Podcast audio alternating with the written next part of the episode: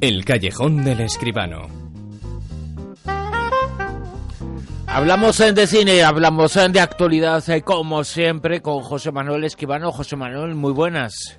Buenas noches, Bruno, ¿qué tal? Que no son buenas eh, para algunos de los responsables esta investigación.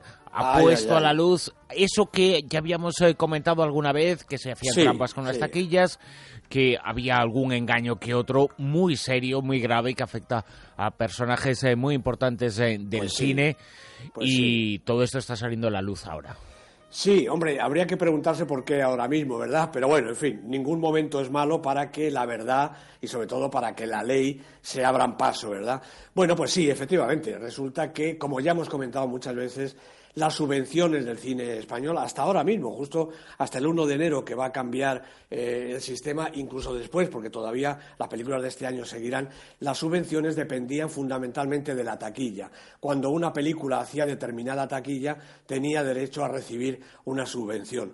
¿Cuál ha sido el truco que se ha descubierto ahora? Pues, hombre, se han detectado manejos un poco de todo tipo, manejos que sobre todo alteraban las cifras de recaudación pues para alcanzar esos mínimos que eran necesarios para recibir la, subvención. ¿no? Eh, si hacían falta 60.000 espectadores para, para, que una película tuviera derecho a recibir el dinero, pues, por ejemplo, se compraba la recaudación entera de una sala. Me contaban que se han visto exactamente y de manera real personas llegar con su maletita, llevarse la recaudación entera y pagarla en taquilla como si se hubiera vendido la entrada verdaderamente al público. También se han simulado sesiones. Yo creo que incluso esto es, es peor, porque eh, al fin y al cabo, si un productor compra la taquilla, eh, hombre, no deja de ser un fraude, pero no es ilegal. Es decir, yo puedo ir al cine y comprar todas las entradas que me dé la gana, como si compro todas durante todo el tiempo, ¿verdad?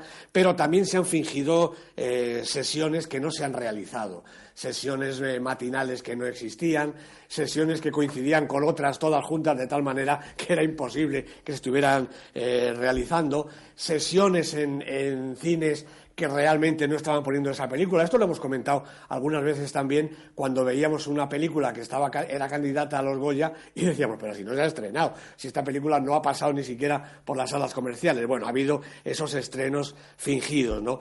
Ahora ha saltado efectivamente el asunto. Hay, eh, yo creo que una buena cantidad, como 40 películas eh, implicadas en alguno de estos eh, manejos entre los años 2012 y 2014. Naturalmente de este año todavía no hay datos, aunque no es de extrañar que hubiera también algún intento de, engaño parecido.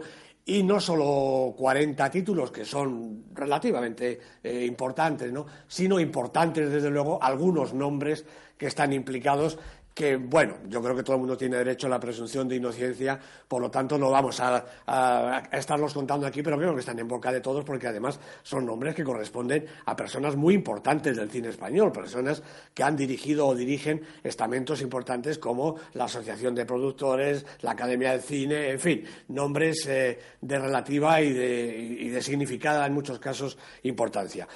También hay que entender, Bruno, creo yo, y esto es, importante, que se trata de unos cuantos casos. Hay 40 películas, hay 8 o 10 eh, productores, distribuidores, exhibidores, porque la verdad es que esta cuestión contamina a todos los sectores de la industria, pero no son todos. No hay que pensar ya que el cine español está totalmente podrido, que el cine español vive del fraude, vive del cuento. No, por favor, son unas cuantas películas, unos cuantos casos que se han dado. Me consta que la mayoría de los exhibidores, la mayoría de los productores y, por supuesto, gran parte de los distribuidores son personas y entidades honradas que cumplen con la ley todo el tiempo, sin ninguna duda.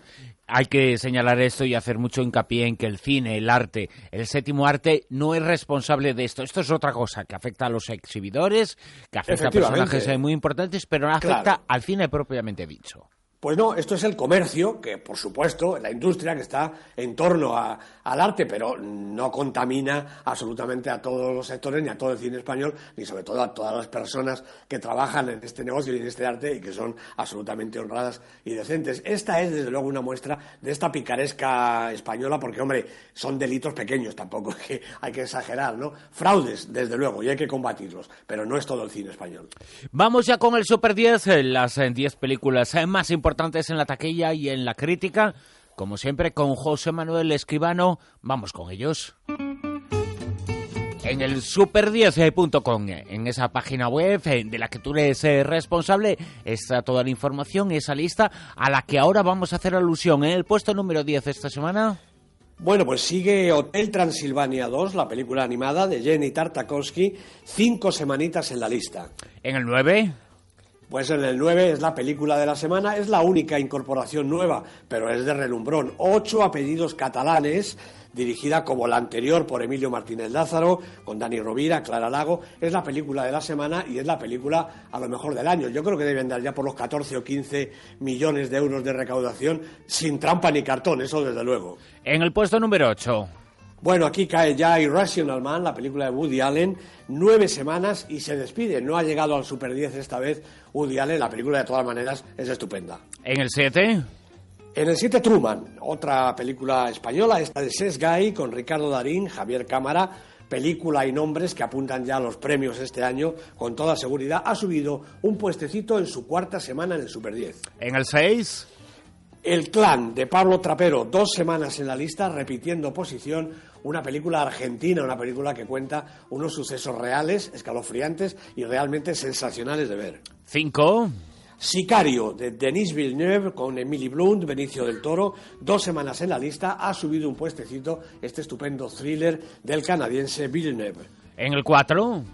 Otra película fenomenal, Taxi Teherán, del iraní Jafar Panay, ese director que hemos dicho tantas veces que le tienen prohibido hacer cine y él contesta haciendo obras maestras. Siete semanas y subiendo. En el 3. Baja un puestecito Marte, la aventura espacial de Ridley Scott con Matt Damon, Jessica Chastain, un reparto fenomenal, seis semanas en la lista. En el 2 pues todavía sube. Hay que ver esta película, es un fenómeno. Del revés, extraordinaria película, también de animación, como la de Tartakovsky.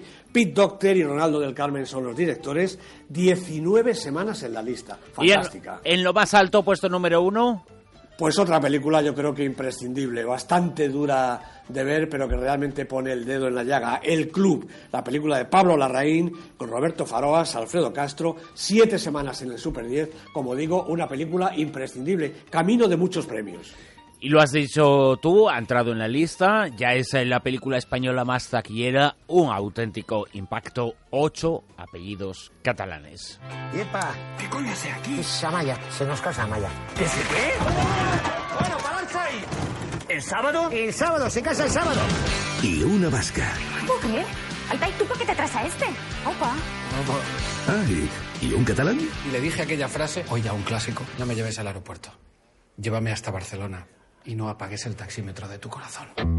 ¿Tú crees que Después eh, de ocho apellidos eh, vascos, eh, llega ocho apellidos catalanes, con Pues Dani sí. Rovira, un auténtico éxito otra vez en la pantalla.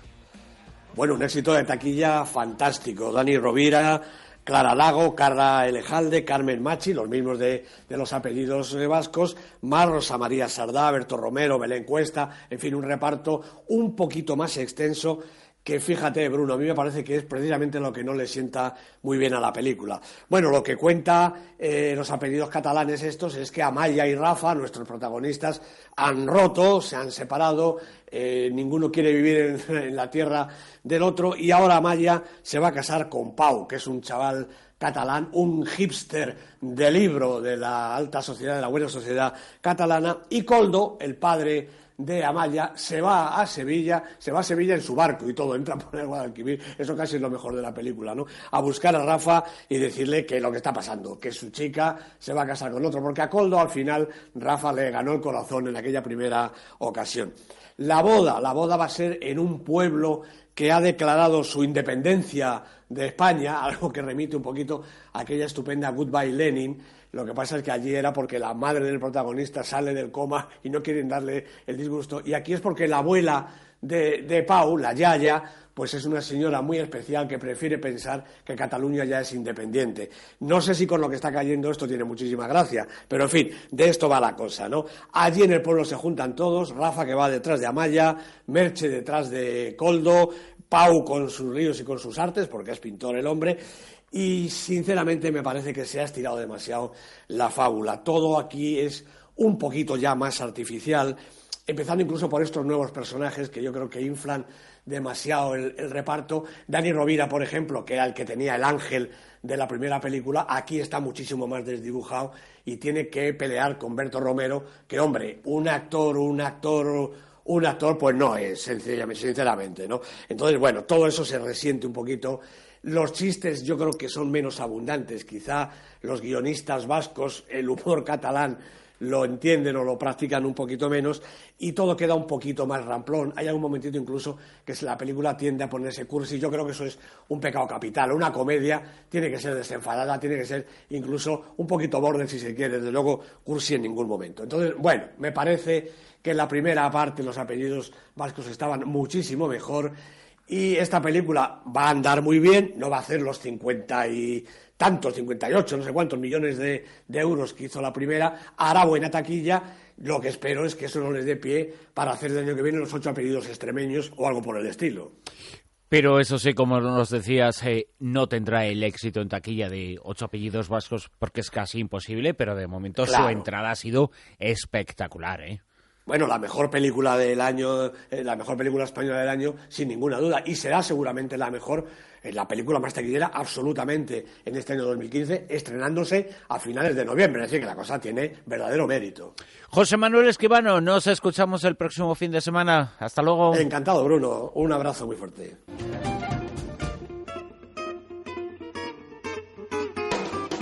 En Onda Cero, La Rosa de los Vientos.